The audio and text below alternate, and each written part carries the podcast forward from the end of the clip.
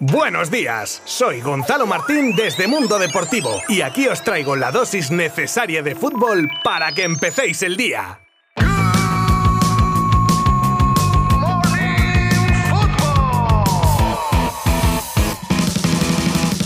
Comenzaba la tarde de ayer con el Villarreal goleando en casa a un flojo a la vez con un 5 a 2 con Gerard Moreno y Boula Yedia como protagonistas, lo que hace que el Villarreal consiga tres victorias seguidas en liga. Y por cierto, como decía la frase de la famosa película My Fair Lady, la de la lluvia en Sevilla es una maravilla, pues en este caso poca maravilla la que vivimos ayer en Sevilla precisamente en un partido pasado por agua que acabó con empate a uno y teniendo al Barça la última media hora de partido, uno más sobre el césped, una ocasión clarísima de Dembélé que se estrellaba en el palo, otra de Jordi Alba en el último segundo del partido, etc. Como decía Xavi al final del encuentro, los culés perdían dos puntos ayer en Sevilla en una primera mitad con buen juego del equipo azulgrana que recibía en un córner el gol de la misma manera que marcaba el empate poco después Ronald Araujo en un remate imperial. Tras los partidos de ayer poco cambia la clasificación y el Sevilla se mantiene segundo a 5 puntos del líder, el Barça se coloca séptimo con 28, el Villarreal noveno con 25 y el Alavés que se coloca en zona de de descenso con 15 puntos, empatado con Elche y Getafe.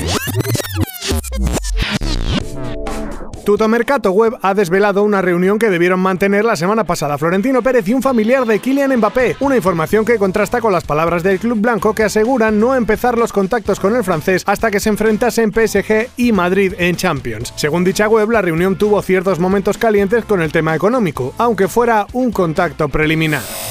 Dos por lesión, uno por sanción y ocho por coronavirus. Este es el total de bajas con las que el Real Madrid viaja a Bilbao tras confirmarse hoy los positivos de Isco primero y de Álava después. Un panorama que obliga a Ancelotti a tirar de la cantera y de jugadores no habituales de los que el técnico dice que es una buena oportunidad para ellos de demostrar cosas. Se acerca peligrosamente el 1 de enero en el que Usman Dembélé podría negociar libremente con otros clubes. Sigue pareciendo increíble como tras la última oferta del Barça, con ultimátum incluido, su agente sigue sin dar señales de vida. El Barcelona está tan harto que ha decidido marcarse de tope el día de Navidad o el 26 a más tardar para tomar una determinación sobre qué hacer con el francés. Aunque como el tema siga así, poco va a tener que hacer si no hay una respuesta antes del 1 de enero, lo que sería una declaración de intenciones de Dembélé, según mi opinión, porque digo yo que si apura tanto por algo será. No sé cuál es la cuestión, pero si un jugador se quiere quedar en un equipo se queda. Y si no, actúa de esta manera tan rara e inexplicable. He dicho.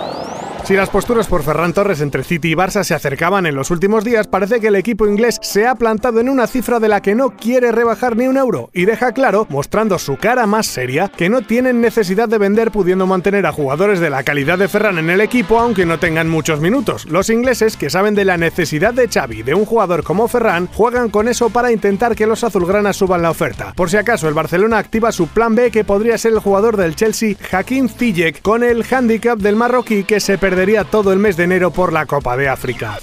Hoy es el sorteo de la Lotería de Navidad y ya os contamos ayer que los equipos de primera juegan ciertos números y es verdad que mucha gente compra buscando números con cierto significado. Todos los años hay algún acontecimiento que marca y cuyas fechas la gente busca como por ejemplo este año le ha tocado al 19.921 por ser la fecha en la que erupcionó el volcán de La Palma. Y otro número muy demandado está relacionado con Leo Messi y su nueva camiseta en el PSG y es por esto que el 30, sí sí, el 30 ha sido el número buscado por muchos seguidores del Por cierto, depende de cuando estéis escuchando este episodio de Good Morning Football, espero que tengáis o hayáis tenido ya mucha suerte en el sorteo de la lotería. Si hay algún agraciado, que nos lo haga saber en nuestras redes sociales, ¿eh?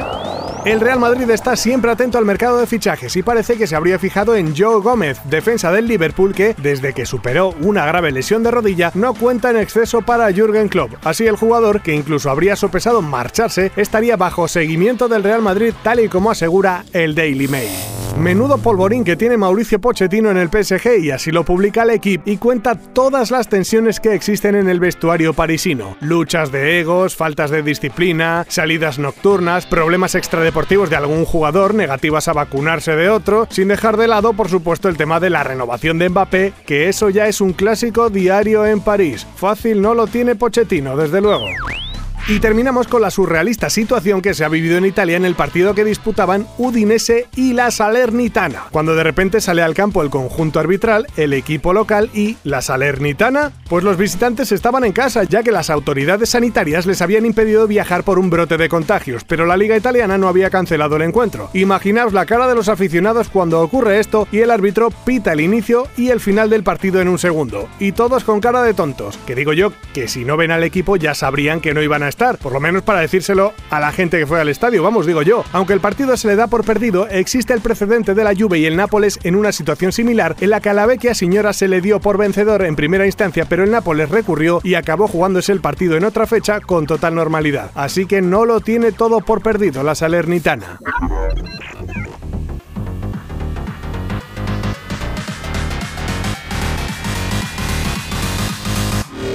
Pues eso es todo por hoy. Mañana volvemos con más cosas y con el resumen de los partidos de Liga de hoy con el Granada Atlético de Madrid y el Athletic Club de Bilbao Real Madrid. Muchas gracias a todas y todos por estar al otro lado un día más. Hasta mañana.